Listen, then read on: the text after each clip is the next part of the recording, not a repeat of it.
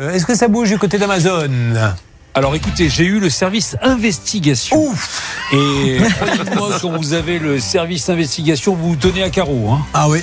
Et donc la dame m'a dit, écoutez, euh, nous, dans ce cas précis, il faut envoyer un mail. Et le service investigation euh, ne prend personne au téléphone, il faut envoyer un mail. Mais alors comment vous faites d'habitude? Vous avez réglé 10 cas là, de- sur les deux derniers mois? Non, mais au bout d'un moment, j'ai dit à cette dame, merci beaucoup, je lui souhaitais une très bonne journée et j'ai appelé mon contact à Amazon qui est en train d'investiguer. On dirait les enquêtes des détectives qui passaient dans les années 90. Ce jour-là, je sentais bien que ça allait mal démarrer.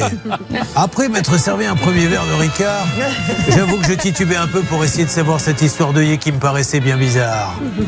Je décidai donc d'appeler mon contact chez Amazon, une vieille copine que j'avais connue lors du service militaire.